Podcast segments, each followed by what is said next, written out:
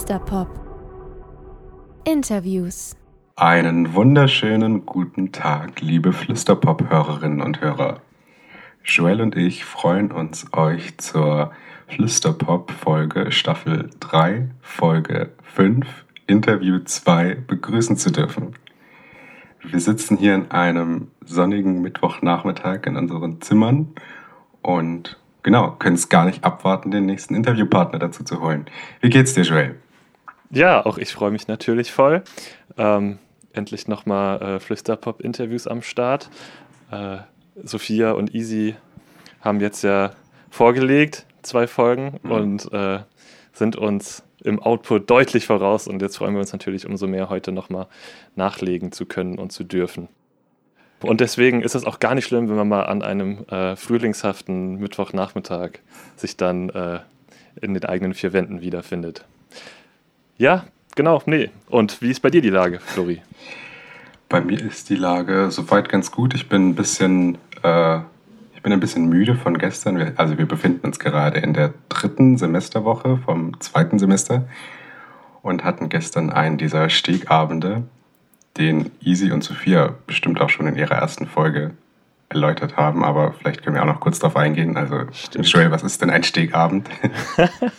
ja, genau. Äh, Steakabend klingt so nach entweder schick essen gehen oder irgendwie Barbecue auf der Terrasse. Aber äh, genau, vor der Poppe befindet sich ja ein, befindet sich ja ein äh, großes, zügiger äh, Holzsteg, wo dann bei schönem Wetter sich allerlei Menschen tummeln. Und äh, ja, das war gestern, würde ich sagen, so ein bisschen eine Einweihung für dieses Jahr, schien es mir. Hatte auch den Eindruck, dass viele, die schon etwas länger als wir an der Popakademie studieren, auch so den das Gefühl hatten, dass da endlich nochmal was geht abends. Und äh, genau, da haben wir uns den gestrigen Abend äh, dann ja auch gesehen. Und haben die ein oder andere Runde Flunkyball gespielt? Ich tatsächlich nicht. Ich war brav. Okay. Brav war ich. Okay, bei mir waren es was ein paar mehr. und äh, um jetzt mal die Kurve zu kriegen äh, zum heutigen Thema, nachdem wir letztes Mal über die Nachhaltigkeit gesprochen haben, ein generell gesellschaftlich relevantes Thema und wie sich das in der Musikindustrie niederschlägt, sind wir heute thematisch eigentlich ganz woanders unterwegs, ähm, aber nicht minder interessant. Äh, und genau. zwar reden wir heute über Musik und über Radio und über Redaktion. Genau, und zwar haben wir heute einen spannenden Gast dabei von der Das Ding Musikredaktion und äh, werden ihn jetzt gleich mit verschiedenen Fragen löchern, weil wir auch selber da viel nicht wissen, was da so gemacht wird eigentlich in der Musikredaktion. Also klar, man hat so seine Vorstellungen, aber was genau da so passiert, ist äh, uns noch nicht so klar und genau diese, das wollen wir jetzt ein bisschen klären. Und ich würde sagen, wir holen ihn jetzt einfach mal dazu. Das den Alex von der Das Ding Musikredaktion. Hallo, freue mich auch sehr, äh, bei euch sein zu können in, sage ich mal, zugeschalteter Form, aber ich sehe euch ja. Genau, digital. Schön, dass du da bist. Danke für die Einladung. Ja. Ich würde ich würd sagen, ich fange direkt mit der ersten Frage an. Und zwar bekommst du dieselbe Frage, die wir auch in unserer ersten Folge beantworten mussten. Äh, willst du erstmal kurz was über dich erzählen, also zu deinem Werdegang oder was auch immer du gerne mit uns teilen möchtest? Ähm, ja, vielleicht steige ich damit ein, dass ähm, mit einer Frage, die ich sehr oft gestellt kriege, wenn ich sag, äh, ich habe äh, Soziologie und Sozialpsychologie studiert und arbeite jetzt in der Musikredaktion. Und äh, dann fragen Leute immer sofort, hä? Was hat das denn jetzt miteinander zu tun? Und das habe ich mich auch am Anfang lang gefragt. Ähm, aber ich glaube, es ist so wie viele, äh, die vielleicht in dem Bereich auch gelandet sind. Äh, das ist ja nicht nur, also dieses, glaube ich, das Studium jetzt des Musikredakteurs beim Radio oder so, das gibt's ja in der Form meines Wissens zumindest nicht genauso. Es gibt natürlich Studiengänge und Sachen, die, die, mhm. die eher so darauf abzielen, ähm, aber glaube ich nicht genau das. Ähm, und äh, um das aufzulösen, muss ich sagen, ist es so, dass es ja, ähm, dass man ja gerade da lernt, was ist irgendwie, also was passiert außerhalb deiner Bubble und keine Ahnung was. Und man macht beim Radio ja auch nichts anderes als für eine gewisse Zielgruppe ein Produkt.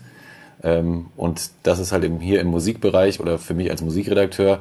Und deswegen finde ich das gar nicht so abwegig mit dem Studium. Ähm, und um da den Bogen zu schließen, das habe ich nämlich studiert, ähm, auch in Mannheim. Äh, deswegen ähm, natürlich auch immer äh, Connection gehabt äh, zur Popakademie. Ähm, cool. Ja. Habe eigentlich auch gar nie genau gewusst, was ich mit diesem Studium später machen will. Immer viel Interesse für Musik gehabt, ähm, halt so aufgelegt, wie man halt so aufgelegt hat. Erst irgendwie WG-Partys, äh, dann kleinere Studentenpartys und ähm, irgendeine Freundin hat mich dann zum Uniradio äh, gezerrt und dann dachte ich so, ist ja ganz cool hier in der Musikredaktion und ähm, habe am Schluss ein Pflichtpraktikum gebraucht. Hat mir eine Freundin gesagt, hey, frag doch mal bei das Ding nach. Äh, da habe ich mich dann beworben für ein Praktikum eigentlich nur, habe dann äh, noch das Angebot gekriegt, danach ein Jahr für die zu arbeiten und dachte so, ja, ich bin sowieso pleite, das ist ja ganz cool hier.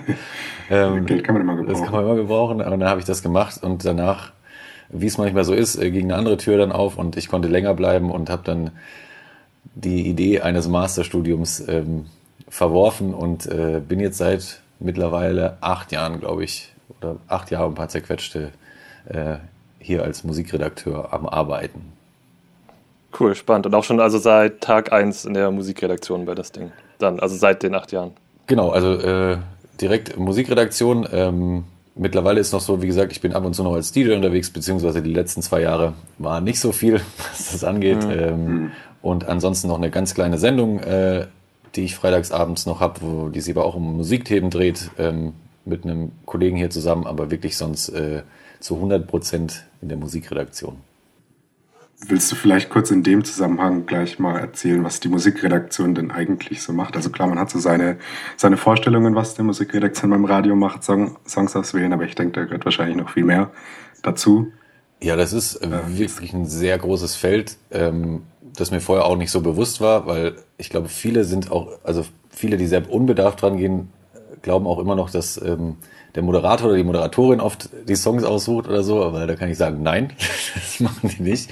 ähm, nee, genau, natürlich ist in erster Linie, gerade wenn wir über das lineare Radio reden, ähm, da geht's drum, wie sehen unsere Playlisten aus, welche Songs laufen da, ähm, wann laufen die, wie oft laufen die. Ähm, dann gibt's natürlich ganz viele verschiedene Zeiten, in denen auch mal Spezialsendungen laufen, wo es nochmal speziell um Newcomer geht ähm, und alles, was da bestückt wird, das macht eine Musikredaktion. Ähm, es gibt aber auch ganz viele andere Felder. Sind das jetzt zum Beispiel, äh, wenn wir auf Festivals unterwegs sind oder so, die Klärung von Live-Rechten, ähm, alles, was im Prinzip auch mit der Connection zu Labels oder so zu tun hat. Ähm, darum kümmert man sich viel um. Natürlich äh, ist man auch in vielen Kreativrunden dabei. Wie sieht das Sounddesign aus? Ähm, dafür gibt es natürlich eine extra Abteilung, die sich darum kümmert. Ähm, aber natürlich laufen viele Sachen, was jetzt Sounddesign und was die Musik angeht, äh, natürlich Hand in Hand. Ähm, das ist noch ein großes Gebiet und natürlich ähm, auch oft Interviews mit Künstlern oder Künstlerinnen. Sounddesign für was genau? Äh, Sounddesign ja. im Prinzip das, was alle lieben im Radio, wenn zwischendrin kommt, das Ding, dein Sound oder SWR 3. äh, ähm, nee, genau, das, okay. ich meine, da gehört natürlich viel, viel mehr dazu, dass äh, sei mir verziehen an die Kollegen, wenn ich das hören würde. äh, nee, das ist natürlich äh, alles, was im Prinzip um so Elemente geht, so Betten, über die Moderatoren und Moderatorinnen reden, ähm, wie klingt unsere Station Voice, ähm, wie oft kommen welche Drops und Claims vor, ähm, wie zum Beispiel, wenn wir neue Songs im Programm haben, wie kommt da vorne was drauf geredet, dass eben die Station Voice sagt, neue Musik, jetzt mal das Ding. Ähm, solche Sachen natürlich, da kümmert sich das Sounddesign rum, äh, wie das nachher halt im Prinzip äh, oder welchen Effekt das nachher beim Hörer auch erzeugen soll oder der Hörerin, äh, was dann von uns da wirklich rausgeht. Und all das macht ihr dann quasi federführend und. Nee, nee, nee, nee. Das ist, wir sind da nur, das ist, war nur so ein Bereich, wo ich gesagt habe, da liefern wir natürlich auch Input mit, aber das ist, äh, mhm. das ist nochmal ein ganz anderer Bereich, ähm, der sich aber zwangsläufig natürlich auch mit Musik äh, beschäftigt, ähm, wenn es darum geht, auch, auch diese Betten oder so, über die Moderatoren oder Moderatorinnen reden, ähm, die sollen ja jetzt auch nicht so klingen, dass sie gar nicht das widerspiegeln, was wir zum Beispiel sonst an Musik spielen oder so. Ähm, also das geht Hand in Hand, aber ist eine ganz äh, eigene Abteilung, die auch eigene gute Dinge machen. Aber das ist nur so, sag ich mal, eine, eine verzahnte Sache, dass man äh, dann natürlich auch als Musikredakteur mal im Austausch mit denen steht. Wie viele seid ihr denn bei euch in der Abteilung? Also vielleicht auch gerade im, äh, im, Vergleich zum gesamten das Ding-Team oder was für Redaktion es noch gibt, dass man so ein bisschen die Relation so sehen kann. Das ist, also wir sind drei bis vier Musikredakteure eigentlich, ähm, die täglich arbeiten. Ähm, das ist immer sehr schwankend. Das kommt natürlich auch extrem davon Äh, das kommt natürlich extrem darauf an, sind wir gerade auf Festivals oder machen wir gerade das. Ähm, also es ist jetzt gar nicht, wie gesagt, so drei, vier sind die, die ähm, eigentlich täglich da sind oder die sich täglich mit Musik beschäftigen, aber auch auf ganz vielen verschiedenen Ebenen. Also jeder von denen hat eigentlich eine ziemlich andere Aufgabe und beschäftigt sich mit irgendwas anderem. Ähm, und es ist, glaube ich, auch so, man kann das auch nicht auf jeden Radiosender gleich runtermünzen. Also es gibt auch Aufgaben, mhm. die bei anderen Sendern nicht die Musikredakteure machen, sondern da gibt es eine andere Stelle, die das irgendwie macht oder so. Deswegen ist es auch immer ein bisschen mhm. schwierig zu vergleichen. Ähm, so macht das halt der eine Sender, so macht das der andere Sender. Die Person ist da angegliedert oder die ist da angegliedert. Ähm, weil mittlerweile ist es ja auch so, dass ein Radiosender oftmals nicht nur ein Radiosender ist, sondern natürlich einen YouTube-Kanal hat oder auch da Interviews ausspielt oder ähm, auf Instagram ist oder auf sonstigen Social-Media-Plattformen und äh, je nach Inhalt ähm, kommt es natürlich dann immer darauf an, wer schreibt da den Artikel oder wer macht da dazu was. Und wenn das natürlich irgendwas ist, was sehr musikalisch ist, dann macht das auch mal ein Musikredakteur, obwohl wir natürlich auch eine eigene Online-Redaktion haben. Also es ist ähm, manchmal sind die Grenzen sehr fließend. Ich finde gerade von das Ding hat, kriegt man immer sehr viel mit. Also irgendwie, seitdem ich mich erinnern kann, kenne ich diesen YouTube-Kanal von das Ding, wo immer Festivals irgendwie besucht wurden. Ja, true. Ja, ich glaube, viele, viele, äh, ich komme auch ursprünglich nicht ganz aus dem Sendegebiet und war aber früher äh, großer Southside-Gänger äh, von dem Festival. Ja. Und da war auch, stand genau. auch immer überall das Ding und ich dachte früher auch, weil das da wo ich herkomme, gab es das nicht im Radio und ich dachte immer, das wäre halt so ein, die sind halt auf Festivals oder die organisieren Festivals oder sonst irgendwas. Mir war das gar nicht genau bewusst, ähm, was das dann ist, aber genau, ich glaube, da gerade aus dem Sendegebiet ähm, kennen viele diese Banner oder sonst irgendwas von irgendwelchen Konzerten und Festivals. Ja, voll. Ähm, dann, wenn wir jetzt über die Song-Auswahl reden, die du jetzt eben auch schon angerissen hast, quasi, ähm, wie unterscheidet sich das denn jetzt bei den unterschiedlichen Sendungen? Also ihr habt dann, ne, ihr habt dann quasi einmal, wie du jetzt auch angerissen hast, dann die, die Newcomer-Show und die Vormittagsshow. Ähm, wie, wie stellt ihr das zusammen und ähm, wir haben uns auch im, im, Vorfeld jetzt doch mal so ein bisschen äh, das mit der Hot Rotation so vor Augen geführt. Wie kommt die zustande? Ähm, bist du von der selbst irgendwann genervt? Also genervt sind wahrscheinlich hauptsächlich die Moderatoren und Moderatorinnen, weil die hören das jeden Tag im Studio. Naheliegend, naheliegend. ähm, ich höre dann äh, ja nicht jede, jeden Tag 24 Stunden Programm. Nee, ähm, also das ist wirklich ein sehr weites Feld, wie, wie das zustande kommt. Also ich kann ja mal dabei anfangen, dass natürlich es gibt verschiedene Tools, über die Songs und neue Bemusterungen zu uns kommen. Ähm, wie gesagt, wir stehen auch in Kontakt natürlich äh, mit den Labels, beziehungsweise mit den ihren Radiopromotern und Promoterinnen. Ähm, es gibt ganz viel freie Radiopromotion ähm, auf dem Markt, äh, die sich auch immer bei uns meldet. Das heißt, unendlich viele Mails und Telefonate, die man auch reinkriegt. Ähm, dann natürlich, was wir auch, wo wir auch einfach selber gucken. Es gibt auch, wir gucken natürlich auch immer in was passiert in allen anderen Ländern gerade. Ähm, und dann ist es wirklich ein sehr bunter Mix, sage ich mal. Das gibt halt viele Sachen, auf die man mittlerweile gucken kann. Also es gerade in den letzten Jahren sind natürlich viele Songs durch TikTok steil gegangen. Ähm, deswegen ist das natürlich plötzlich in den letzten Jahren ein Feld geworden, wo wir ein anderes Auge drauf werfen. Das heißt nicht, dass alles, was da in einem 15-Sekunden-Clip läuft, nachher ein Song ist, der gut im Radio gespielt werden kann. Ähm, aber wir haben ja über die letzten Jahre so Phänomene mitgekriegt wie plötzlich äh, geht wieder Fleetwood Mac mit Dreams steil, weil jemand auf dem Skateboard irgendwo ja. langfährt äh, und Cranberry-Saft trinkt. Ähm, und äh, dann kommt er plötzlich wieder in die Streaming-Charts und man denkt sich so, was ist da jetzt passiert? Ja. Ähm, und äh, deswegen, da gibt's eben, sag ich mal, ganz viel, ja, sag ich mal, Quellen, wo wir gucken und wo wir natürlich auch manchmal von den Promotern drauf gestoßen werden, ähm, weil äh, die sich natürlich dann freuen, wenn wir irgendwas spielen. Und äh, aus all dem ähm, suchen wir dann jede Woche sozusagen, haben wir eine Sitzung sozusagen, eine Abhörsitzung nennt sich das. Äh, da sitzen wir alle zusammen.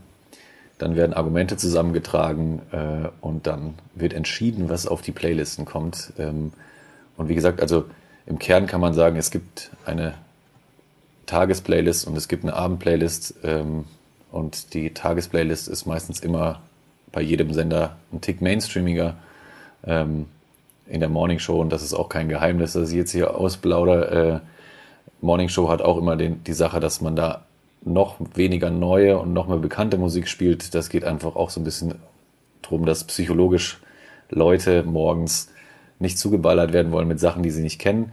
Ähm, ich spreche natürlich immer, wenn ich davon jetzt rede, von einer gewissen breiten Masse. Ich rede jetzt vielleicht nicht von dem super musikinteressierten äh, Menschen, der sich sowieso seine eigenen Quellen sucht und der sagt, mit Radio kann ich nichts anfangen oder ich höre nur diesen Spezialsender, sondern natürlich, sage ich mal, von auch einer sehr breiten Masse, die jetzt vielleicht sich nicht ähm, durchgängig damit beschäftigt, was gerade rauskam und, äh, und vielleicht einen super edgy und arty Geschmack hat und sich denkt, boah, das finde ich richtig geil, die dritte Snare im, in der zweiten Hook, äh, die haut mich richtig weg. Vielleicht äh, dazu ganz kurz, du hast ja vorhin gemeint, dass ihr viel mit äh, Radiopromoter noch arbeitet. Ich kann mir vorstellen, dass für viele nicht klar ist, was ein Radiopromoter überhaupt ist. Willst du es vielleicht kurz erklären?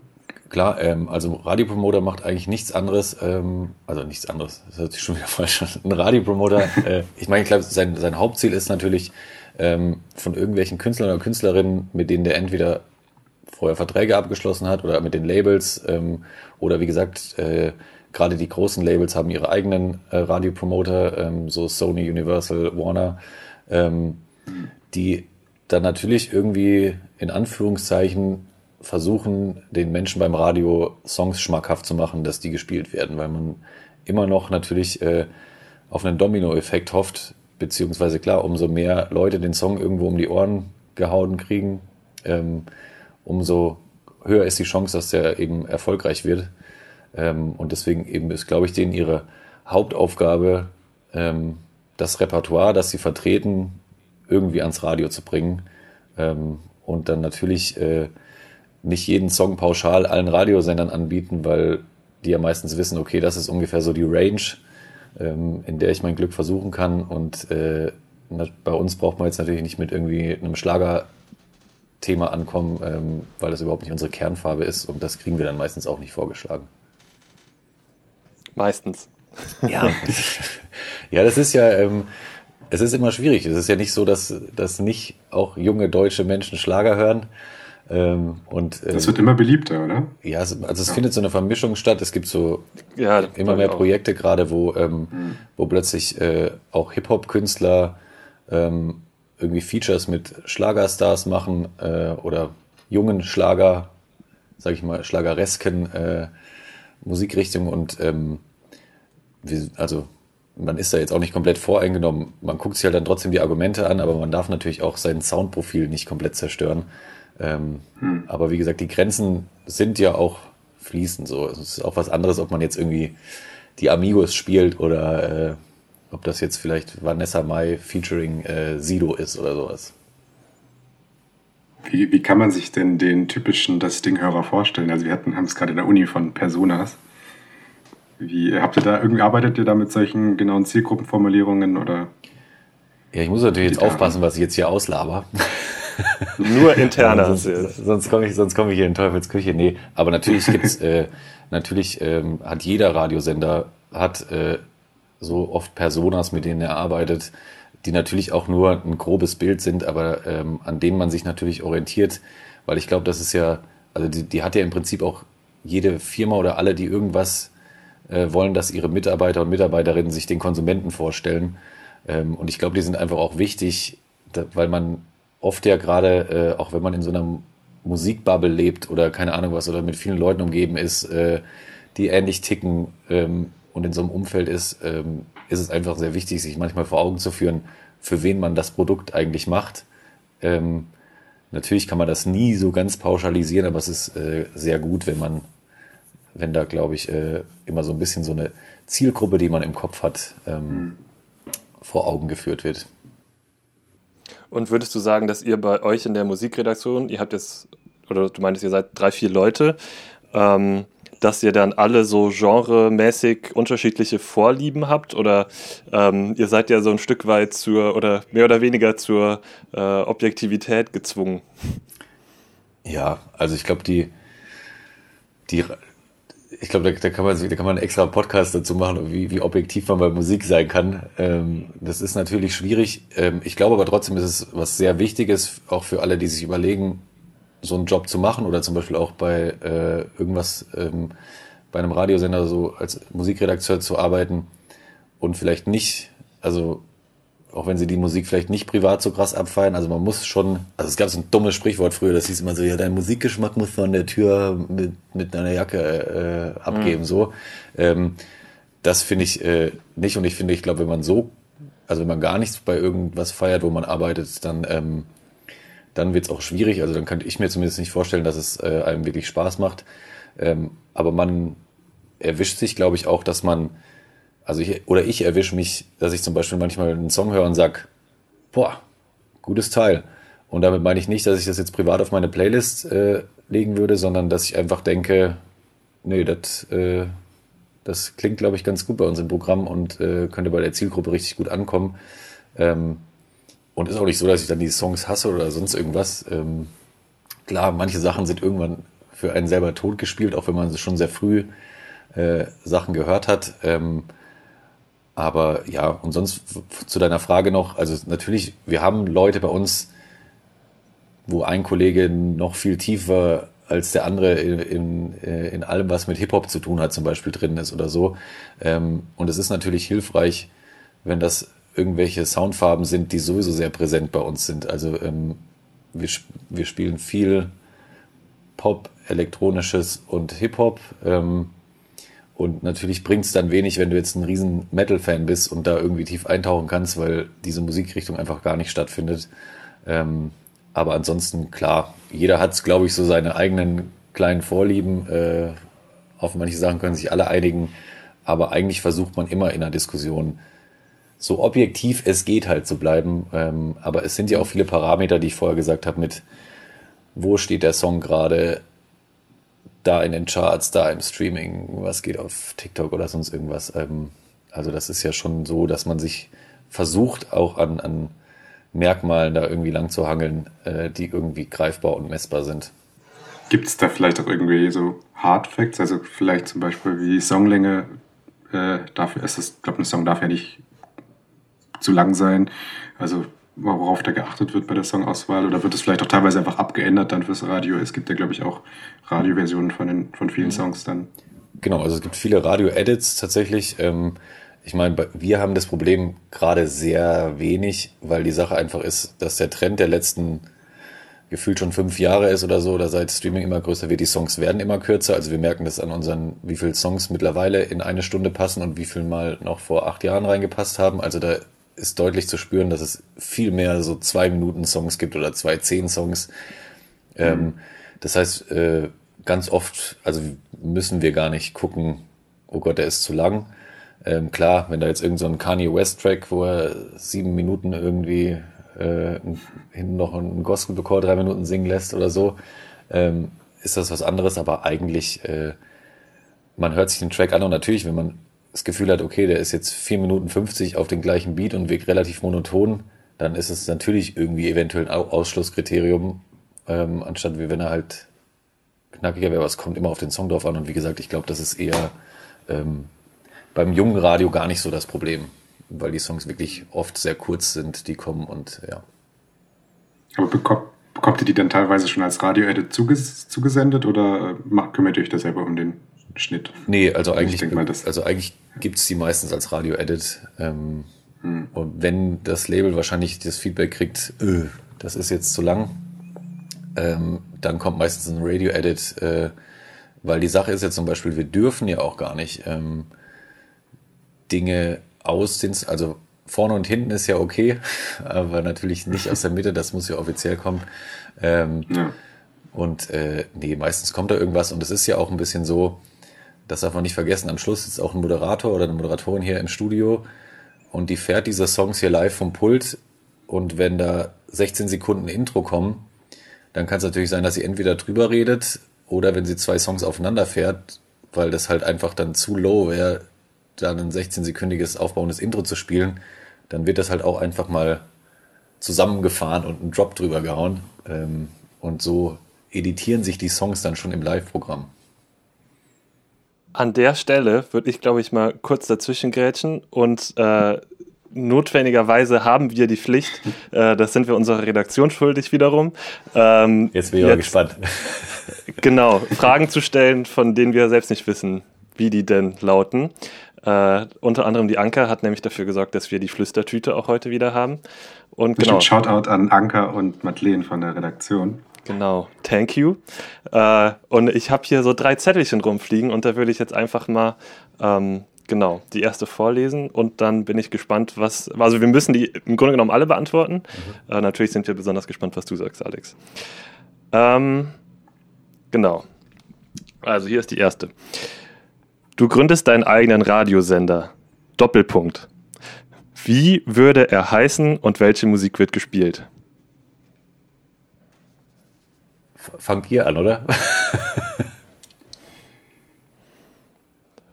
Also ich glaube, ich brauche kurz Bedenkzeit. Das ist schwierig. Es ist schwierig, da ad hoc eine gute Antwort sich aus der Nase ja. zu ziehen. Aber es ist eine gute Frage, muss, muss man Ihnen lassen. Also ich würde natürlich, kann natürlich direkt sagen, ähm, würde ich auf keinen Fall machen, weil äh, den besten Radiosender der Welt, den gibt es ja schon und gegen den will ich ja echt keine Konkurrenz mehr haben, weil das wäre ja chancenlos. Deswegen, äh, das ist die einzig politisch korrekte Antwort, die ich darauf jetzt Ich habe gar keine Ahnung, auf welchen Sender du anspielst. Live, laut, lässig. äh, ja, also ich würde, glaube ich, willst du zuerst, Joel? Nee, mach du ruhig. also natürlich ist das Ding auch mein Lieblingsradiosender. Aber weiß den ja schon gegründet, weil ja schon gegründet wurde. Äh, also ich glaube, Musikrichtung wäre so Indie, Indie Pop, Indie oder Folk, Indie Pop, sowas in der Richtung. Aber Name, Name ist nicht so einfach. gibt ganz langweilig, gibt es schon Indie FM? Wahrscheinlich irgendwo als Wenn nicht, dann würde ich den jetzt einfach nehmen. Als Netz, ja, ja, das kann natürlich gut sein. Äh, ja, keine Ahnung, ich weiß auch nicht. Äh, also, äh, was ich immer cool finde, ist, ähm, wenn es neben Musikbeiträgen auch immer noch so ein bisschen was Wissenswertes gibt. Ähm, deswegen höre ich neben das Ding natürlich auch immer ganz gern beispielsweise Deutschlandfunk Nova.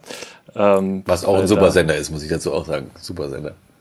Ja, ähm, genau. Und deswegen finde ich, also das finde ich immer ganz cool schon mal, wenn man da so eine gewisse Ausgewogenheit hat.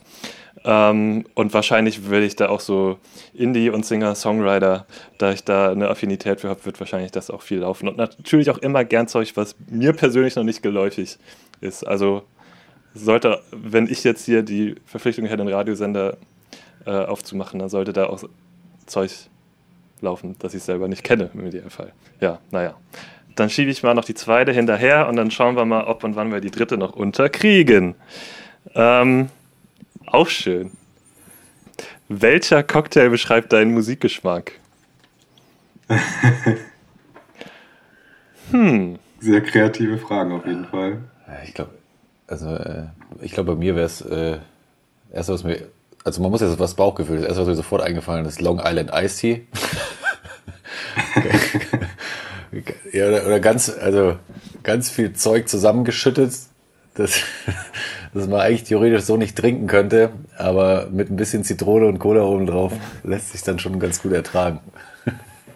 Ich kann's, ich bin echt nicht im Cocktail-Game drin, Mann. Also ich kommt selten vor, dass ich, wenn ich äh, alkoholische Getränke zu mir nehme, dass es nicht Bier oder Wein ist, deswegen schwierig. Also dann würde ich mal vorwegnehmen, dass äh, also ich höre gerade viele spanische Folkmusik, also und deswegen würde ich glaube einfach mit Cuba Libre gehen. Und das schmeckt auch ganz gut von dem her. ja, das klingt doch nach einem guten Fit. Sind, sind ja. wir auch gar nicht so weit auseinander. Stimmt. Stimmt. Ähm, ja, dann würde ich jetzt versuchen, nochmal den Bogen zu schlagen.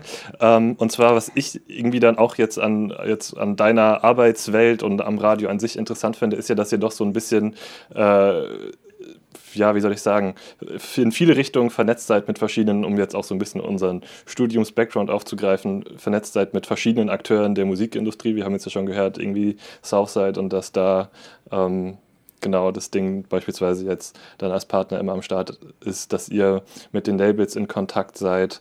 Ähm, Gibt es da irgendeinen Aspekt, den du besonders favorisierst oder? Nee, also man hat auf, ähm, nee, also ich bin, also erstens äh, generell an dem Job natürlich ähm, mag ich die Abwechslungsreichheit, die da irgendwie so mit sich bringt. Ähm, obwohl das auch wieder, wie gesagt, super abhängig ist, wo man arbeitet und was man genau macht. Ähm, und manchen, also es gibt auch Sender, beziehungsweise das ist ganz durchmischt, die manchmal eine viel klarere Einteilung haben, ähm, oder beziehungsweise das gibt es bei uns teilweise auch, wo Leute nur redaktionell arbeiten im Sinne von, die schreiben Texte, die rezensieren Sachen, ähm, die sind damit on air. Äh, dann gibt es Musikplaner und Planerinnen, die wirklich sich eigentlich hauptsächlich um die Musikplanung kümmern. Ähm, ich finde das alles sehr spannend. Äh, manchmal ist es auch allerdings, also es gibt auch einfach Leute, die sind einfach, denen ist das eine Ding so ihr Steckenpferd.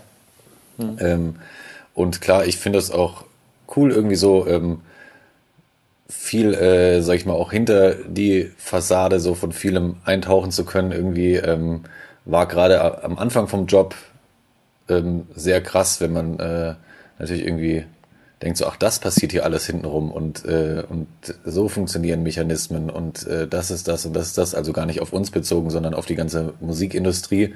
Ähm, manchmal bin ich auch schon erschrocken von Sachen, äh, wo ich gedacht habe, puh, äh, wo ich dann gedacht habe, ja, die, die Branche kann auch manchmal hässlich sein, ähm, mhm. aber äh, ja, und manchmal entscheidet ein Mühe darüber, habe ich das Gefühl, ähm, ob man erfolgreich wird oder nicht. Äh, und auch trotz sehr vieler Möglichkeiten, äh, die es mittlerweile gibt und es nicht wie früher ist vor ewig vielen Jahren, wo man ohne großen Plattendeal und äh, dass man auf MTV gespielt wird, keine Chance hat. Äh, das hat sich natürlich komplett geändert. Trotzdem ist es jetzt ja nicht so, ähm, dass es super einfach ist, jetzt mega bekannt zu werden äh, als Musiker oder sich oder auch ähm, komplett davon leben zu können. Aber natürlich sind die Möglichkeiten ganz andere geworden. Ähm, aber das wisst ihr ja selber am besten wahrscheinlich äh, durch die Umgebung, wo ihr euch auch bewegt. Und ähm, ja, ich finde spannend. Es sind natürlich auch viele, man äh, hat auch viele Freunde natürlich mit der Zeit gefunden, umso länger man da ist oder kennt Leute oder tatsächlich auch witzigerweise natürlich durch meine Zeit in Mannheim.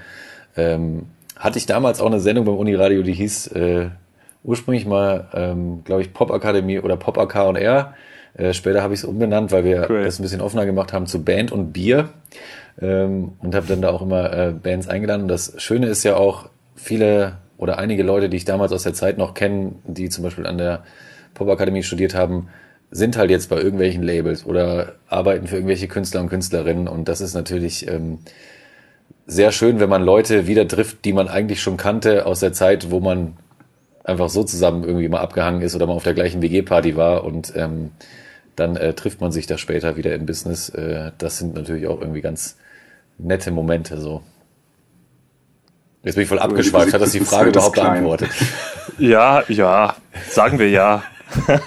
Aber gab es jetzt, also nur, um grad, nur kurz mal das mit dem Uniradio aufzugreifen, äh, weißt du, ob es da Kolleginnen und Kollegen aus der Zeit beim Uniradio gab, die tatsächlich auch beim Radio gelandet sind, also denen es wie dir geht?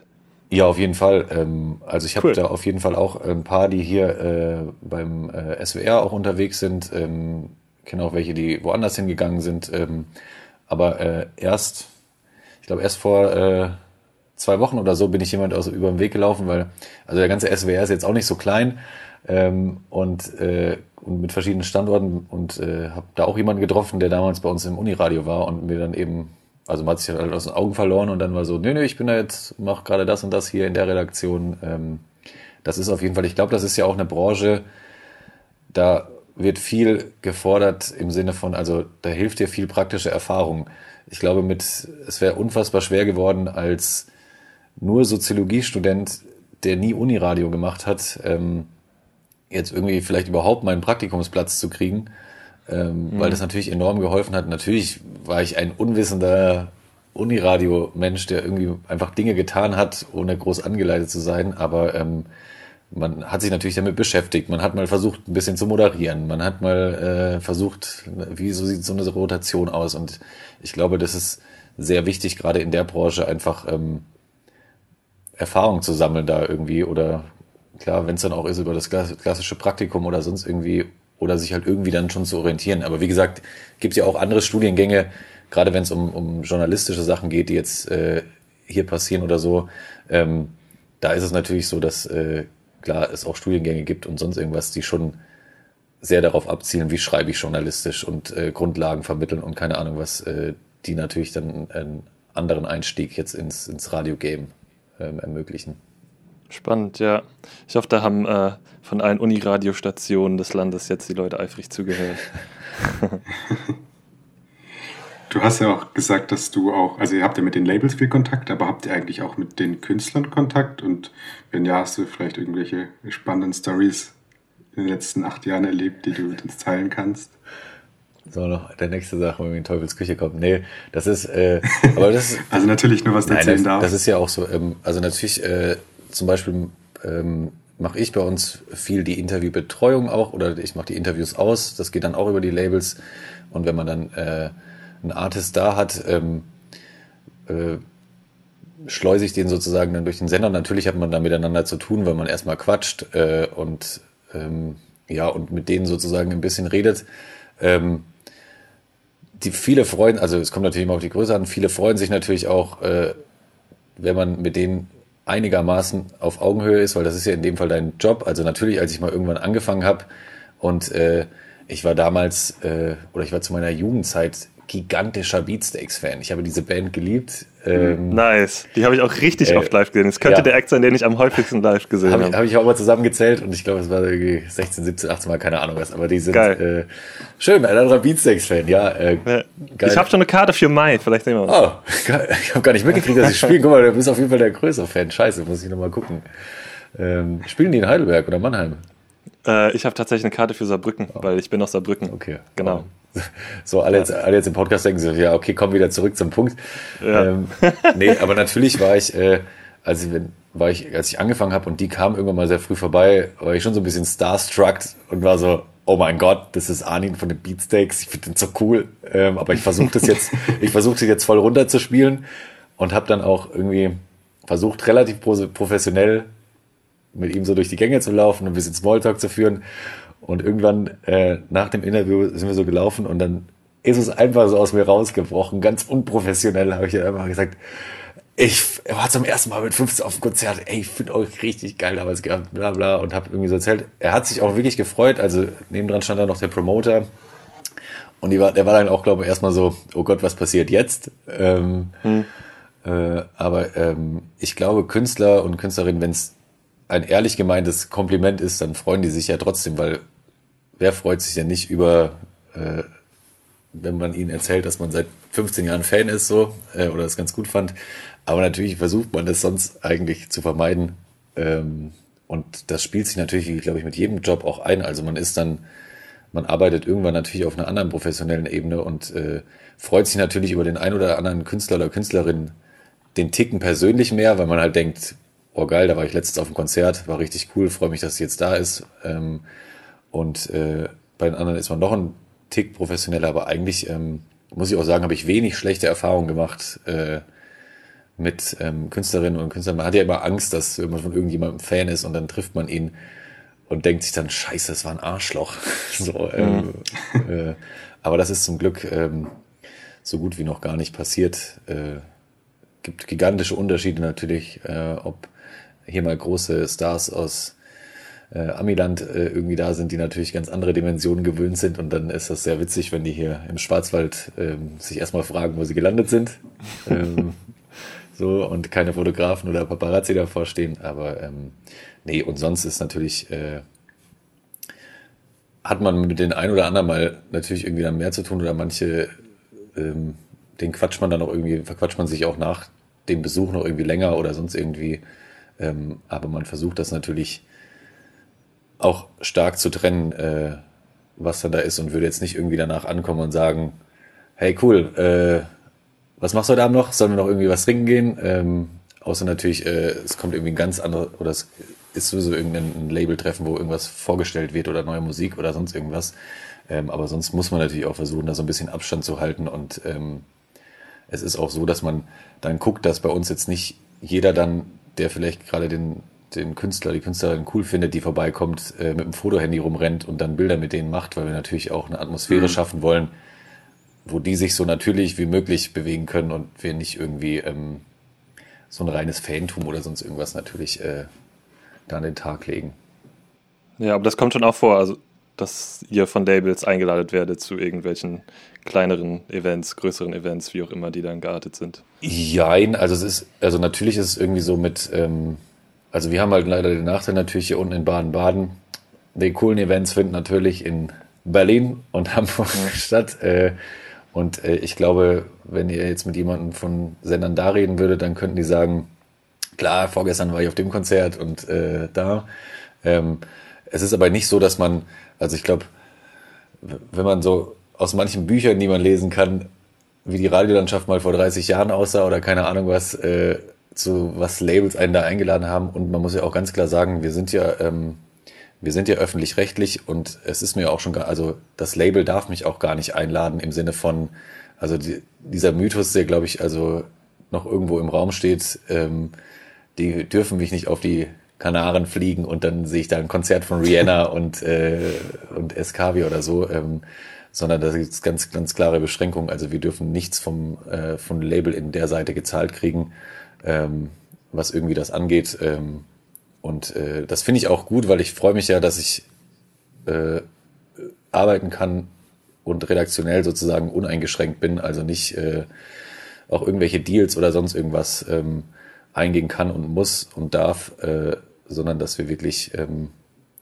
frei sozusagen auf Grundlage der Zielgruppe entscheiden und, ähm, und nicht jetzt irgendwie, also das machen trotzdem äh, Privatsender natürlich teilweise auch, weil da, denen geht es ja auch um Hörer und Hörerinnen. Ähm, aber äh, die dürfen andere Dinge annehmen, die wir nicht dürfen, aber das finde ich überhaupt nicht schlimm, ähm, weil äh, ja, sonst kommt man auch gleich in sowas mit, hey, wir tun den Gefallen für dich, tu den Gefallen und das will man ja mit dieser Maßnahme auch vermeiden. Ähm, und deswegen äh, finde ich das auch komplett richtig und gut. Ja. Ähm, dann würde ich mal nochmal einen Bogen spannen. Du hattest ja schon gesagt, von wegen, die Songs werden kürzer, es, die, die Genres verschwimmen so ein bisschen. Du bist jetzt acht Jahre in der Musikredaktion. Wie würdest du sagen, sieht dein Alltag jetzt heute anders aus als vor acht Minuten, äh, acht Minuten, genau. äh, vor acht Jahren, als du bei das Ding angefangen hast? Also im Prinzip gar nicht also klar, natürlich äh, sind meine Aufgaben andere geworden im Sinne von, äh, dass ich jetzt mehr Projekte mache und früher das weniger gemacht habe, aber das liegt einfach an, an klar, an, umso länger man natürlich irgendwo ist, umso mehr Verantwortung übernimmt man für die ein oder anderen Sachen vielleicht. Ähm, aber so vom Kernding, das ist das, was ich vorher auch so ein bisschen angesprochen habe. Es haben sich natürlich eben Parameter verändert, auf die wir schauen, was Songs angeht. Ähm, das ist eben, wie gesagt, äh, ob das jetzt Streaming ist oder ähm, ob das eben mal äh, den, der Blick auf TikTok oder sonst irgendwas ist. Äh, sowas hat sich verändert. Ähm, aber ansonsten würde ich jetzt sagen, gar nicht so viel. Also, ähm, nö, also eigentlich, äh, wie gesagt, man hatte so ein bisschen, äh, man hatte das Radio schon so ein bisschen tot gesagt, als das Streaming äh, aufkam. Ähm, das ist glücklicherweise nicht passiert bis jetzt, ähm, auch wenn es natürlich äh, trotzdem immer schwierig ist. Aber ähm, nee, ich glaube im Kern, außer Parameter, die sich verändert haben äh, und wie gesagt Aufgabenbereiche jetzt, weil ich in, in manch anderen Sachen noch äh, mit unterwegs bin, äh, ist das aber relativ konstant geblieben. Und äh, du hast ja auch gemeint, dass die Arbeit in der Musikredaktion sehr vielfältig ist. Und was macht dir denn so persönlich da am meisten Spaß? Also, du bist ja, glaube ich, auch selber als DJ tätig. Sind es dann vielleicht so die Live-Events? Also, ich muss sagen, das, dieses DJ-Ding, das ist eigentlich, ähm, also, das mache ich auch für das Ding mittlerweile, oder, äh, und, ähm, aber das äh, war sonst auch immer so das, was ich nebenher gemacht habe. Ähm, und wie gesagt, klar, jetzt die letzte Zeit gar nicht. Da muss ich mal sagen, das war für mich auch immer so eine Sache, ähm, man, man entscheidet im Radio viel oder macht dann irgendwie und, und hat natürlich seine Parameter und stellt sich Sachen vor und, und hat Testings und was weiß ich was. Ähm, ich fand das immer ganz spannend, zwischendrin einfach mal vor der Zielgruppe im Club zu stehen. Ähm, weil die Reaktion natürlich was ganz mhm. anderes ist, ob du einen Song dort abdrückst und die Reaktion siehst, ähm, oder ob du den irgendwo in eine Playlist einplanst. Das ist natürlich niemals eins zu eins transferierbar, weil das ist ganz anderes, ob du den nachts um zwei spielst und äh, die Leute schon gewisse Promillenpegel haben oder ob du den natürlich tagsüber im Radio spielst. Aber ich finde es trotzdem sehr spannend, äh, da so einen kleinen Kontrast zu haben zwischen, ähm, sag ich mal, dieser Radiowelt und der in Anführungszeichen Live-Welt. Ähm, und äh, das da irgendwie so zu sehen. und ansonsten könnte ich es jetzt gar nicht sagen, dass das eine irgendwie ich am spannendsten finde. Also ich fuchs mich total gern rein in irgendwelche Analysen, wo welcher Song gerade steil geht und warum und lese mich da gerne rein und, ähm, und versuche auch immer zu denken oder mit meinem eigenen Bauchgefühl dann zusammen, wird der Songs auch hier packen, weil das ist ja jetzt auch kein reiner Indikator. Nicht jeder Song oder Beispiel, nicht jeder Ami-Hip-Hop-Song, der da steil geht, äh, geht auch in Deutschland steil. Manche schaffen es, manche nicht. Ähm, da fokussiere ich mich gerne rein, aber eigentlich ist, ist es im Endeffekt, äh, so blöd das dann klingt, auch einfach die, die Abwechslung, sage ich mal, ähm, ja. die das irgendwie mit sich bringt und äh, ja, und natürlich irgendwie, wie gesagt, ist immer so schön, ein Kumpel zu mir, ja, da machst du ja nichts anderes als den ganzen Tag Musik hören. Äh, finde ich auch nicht schlecht. ähm, das ist es natürlich leider nicht. Äh, manchmal ist es auch sehr frustrierend, wie kurz man manche Musik nur hört und schon entscheiden muss, weil man an der Fülle von Titeln und Sachen, die rauskommen, überhaupt nicht mehr die Zeit hat, äh, sage ich mal, jetzt irgendwie, äh, ja, aber das ist ja auch sozusagen eine Aufgabe, sehr schnell entscheiden zu können, ob das noch länger gehört wird oder ob das schon ganz weit weg ist von dem, was man macht. Aber ja, im Endeffekt äh, spannend und ja, Team ist super. das vielleicht das ist das auch, Wichtigste. Das ist, äh, glaube ich, auch noch ganz wichtig. Shoutout. Hören Sie, hoffentlich.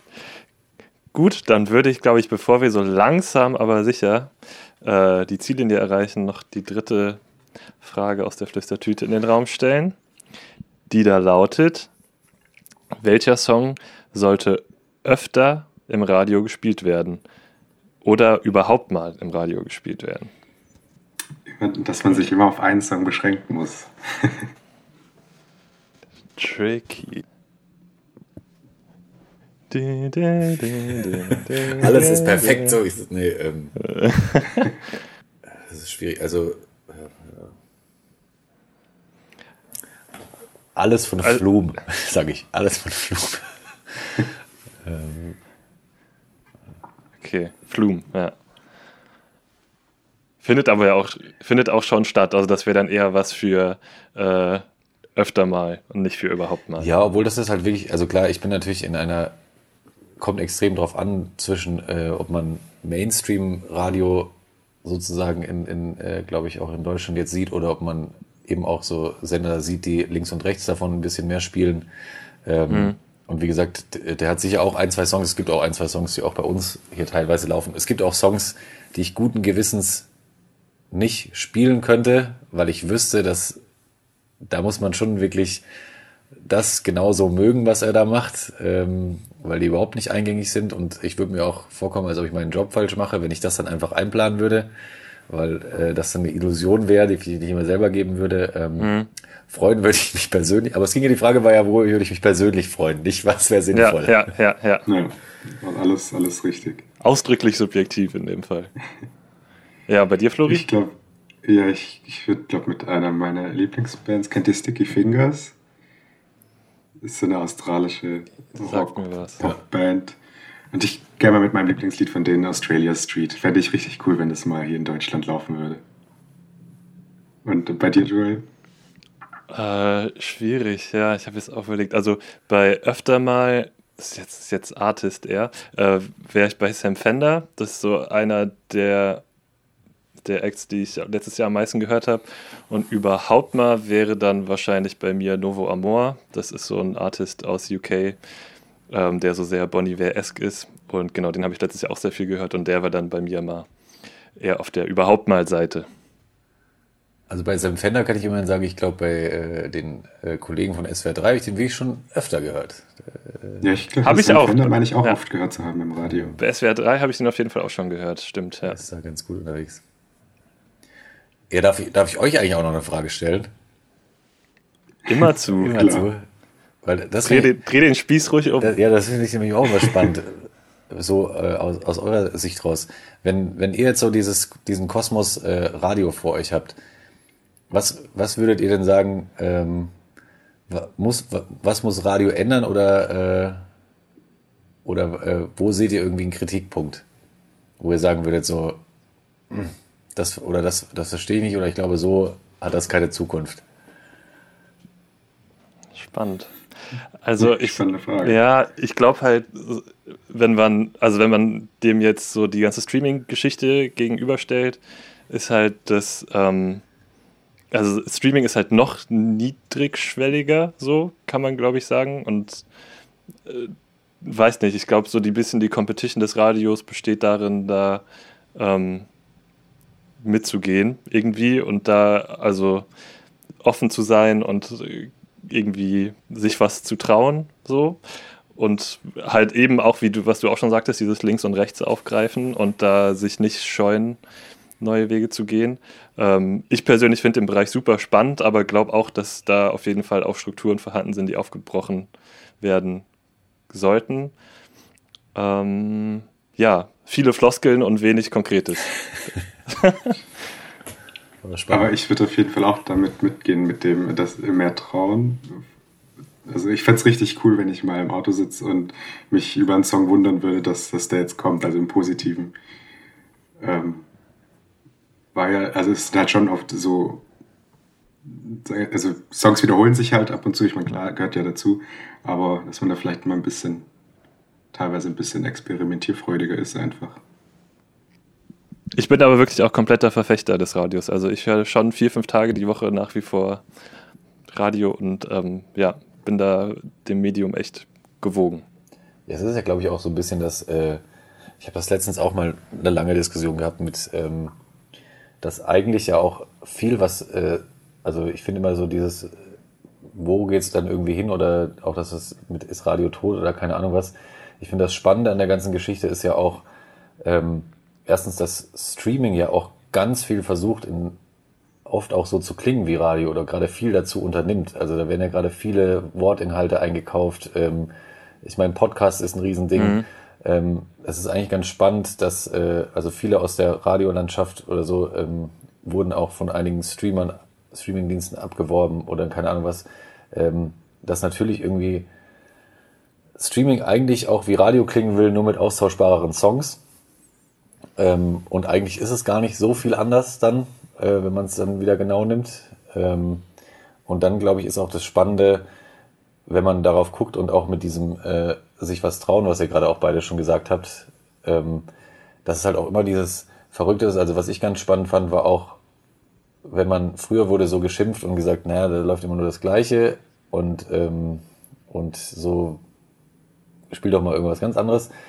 Und ich fand das dann so verrückt, wenn man sich die Streaming-Charts anguckt, dann sind die, sag ich mal, Top 100 gestreamten Songs ja auch, also die haben die natürlich ein bisschen ja, die Charts abgelöst, aber es ist ja nicht so, dass jetzt äh, super edgy Zeug da so irgendwie rumhängt. Und du hast natürlich dann absolut ähm, das die gleiche Sache, weil ich bin auch natürlich, äh, glaube ich, damals in den Job gegangen und dachte so, ah, wenn das noch läuft und das noch und keine Ahnung was. Ähm, und war aber natürlich trotzdem so, also ich bin immer noch großer Verfechter des Arschtritts zwischendrin.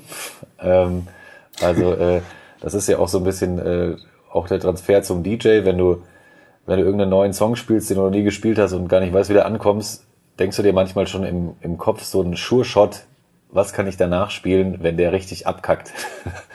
ähm, und äh, du musst natürlich, glaube ich, gerade wenn du den Arschschritt ab und zu verpassen willst, äh, den, glaube ich, gut verpacken. So, ähm, weil sonst hast du nämlich genau eben dieses Problem, dass du für Leute, die eben wirklich auf der krassen Suche nach neuer Musik sind oder sonst irgendwas, die hören dann eben diese speziellen Sender und finden dann halt auch irgendwo anders statt und ganz viele andere. Und das äh, ist dann auch das Erschreckende. Manchmal viele Songs, wo ich mir denke, boah, die sind doch echt tot gehört, haben dann in der breiten Masse einen Bekanntheitsgrad von 50 Prozent oder so. Und das ist dann schon so ein krasser Song und den einen geht er halt schon auf die Nerven und die anderen denken sich, oh ja, finde ich, finde ich eigentlich ganz gut. ähm, aber ich glaube, ja, das ist, äh, das ist die ewige Herausforderung. Man kann es nicht allen recht machen. nee, ich glaube, das hat ja auch, ich glaube, das kennt ja, da muss man gar nicht Radio oder sonst irgendwas. Ich glaube, jeder, der mal an, an seiner eigenen Hausparty, wo vielleicht ein bisschen gemischtes Publikum war, Musik macht, der wird wahrscheinlich einfach schon erlebt haben, dass entweder jeder zu dem Handy rennt, das da angeschlossen ist und Songs nach einer Minute 30 abgebrochen werden, wenn überhaupt. Oder sich das irgendjemand Schlimmste. in der Ecke besteht und, äh, und dann kommt jemand anders und sagt, das ist aber ein richtig geiler Song. Und kein anderer fühlt ihn am Abend. Also ich glaube, diese Situation hat jeder im Privaten schon äh, mitgemacht. Und ich glaube, das in einer größeren Dimension muss man sich irgendwie dann vorstellen, wenn man versucht, äh, für eine nicht ganz homogene Masse dann irgendwie Musik zu machen mit dem Ansatz, dass man auch schon immer weiß, wird nicht jeder Song jedem gefallen, aber das ist auch einfach unmöglich. Ja. Aber das war tatsächlich ein guter Übergang auch zu, äh, zur nächsten Frage. Und zwar, was würdest du zu jemandem sagen, der sagt, dass äh, Radio kein relevantes Medium mehr ist? Also da würde ich erstens sagen, dass ähm, ich glaube, dass Radio immer noch sehr relevant ist. Also erstmal ist auch schon die Frage, für, für, von welchem Zielpublikum reden wir, weil ich glaube natürlich, äh, über was viel diskutiert wird, ist vor allem junges Zielpublikum, äh, das Radio an Relevanz mhm. verliert.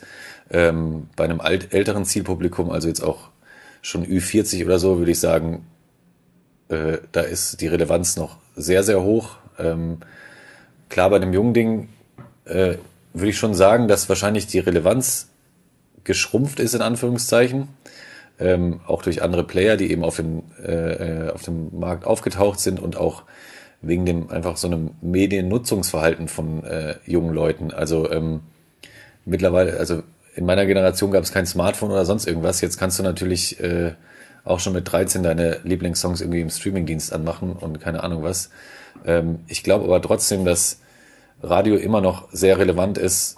Erstens aus dem einen, was ich vorher gesagt habe, dass egal wie du es nachher nennst, ob das Streaming ein bisschen mehr nach Radio klingen will oder das Radio irgendwie versucht, mehr Streaming-Elemente einzufließen.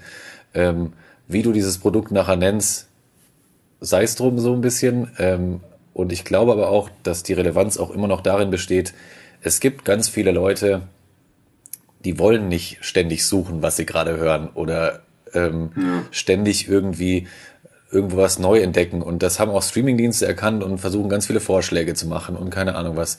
Und eigentlich macht das Radio genau das. Es kuratiert dir eine Playlist. Ähm, das heißt ja auch nicht, dass du nonstop Radio hörst, aber es gibt ja auch ganz viele Leute, die, glaube ich, einfach, die haben ihre Lieblingsplaylist, wo sie irgendwie ein paar Songs drauf haben, die sie gerade abfeiern. Dann hören die die zweimal an und dann denken sie sich, ah, komm, ich mach jetzt mal Radio an. Ähm, und entdecken da vielleicht wieder eine, einen Song, den sie dann wieder auf ihre persönliche Playlist packen. Ähm, und dadurch hat ist natürlich auch schon eine gewisse Relevanz gegeben, ähm, weil sich das irgendwie auch, also das schließt sich aber auch beides nicht aus. Also es ist ja nicht so, man kann ja nicht, man, es gibt ja nicht nur, ich höre nur noch Streaming oder ich höre nur noch Radio, ähm, sondern man konsumiert halt Musik ähm, und natürlich beim Radio konsumiert man auch Inhalt. Also du hast vorher auch gemeint, eben Deutschlandfunk Nova und so. Es gibt natürlich Voll, Programme, die noch mehr ähm, jetzt auf Inhalt sind, aber auch wir haben Nachrichten, auch wir bereden tagesaktuelle Themen ähm, und geben sozusagen auch einer gewissen Zielgruppe ja auch so eine Mischung mit, die sie vielleicht dann einfach haben will. Nämlich einerseits Musik, die gerade einigermaßen angesagt ist, äh, andererseits aber auch, was passiert gerade in der Welt. Ich weiß, dass ihr es mir einordnet ähm, und äh, dann aber auch das ein oder andere bunte und lustige Thema. Ähm, vieles, was halt mhm. auch eine junge Zielgruppe beschäftigt. Und das ist natürlich was, wo ich immer noch finde, dass Radio eine sehr äh, hohe Relevanz auch hat. Ähm, und es zeigen ja auch so ein bisschen, es ist ja wie gesagt nicht so, dass jetzt die Hörerzahlen, äh, seit es Streaming gibt, jetzt irgendwie dermaßen abgestürzt werden, dass man jetzt gleich alles dicht machen könnte oder so.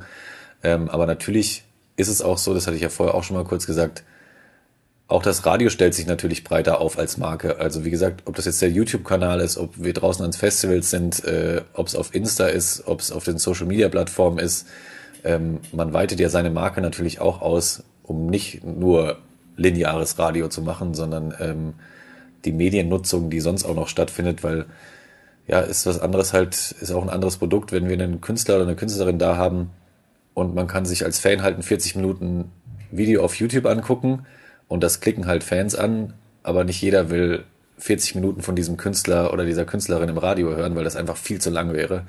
Ähm, genauso ist es ja auch mit Podcasts oder sonst irgendwas. Die hört man sich ja meistens dann an, weil einem diese Thematik oder dieser Podcast gefällt. Ähm, und wenn man einfach was anderes vorgesetzt kriegt, ist das auch ganz schwierig dann.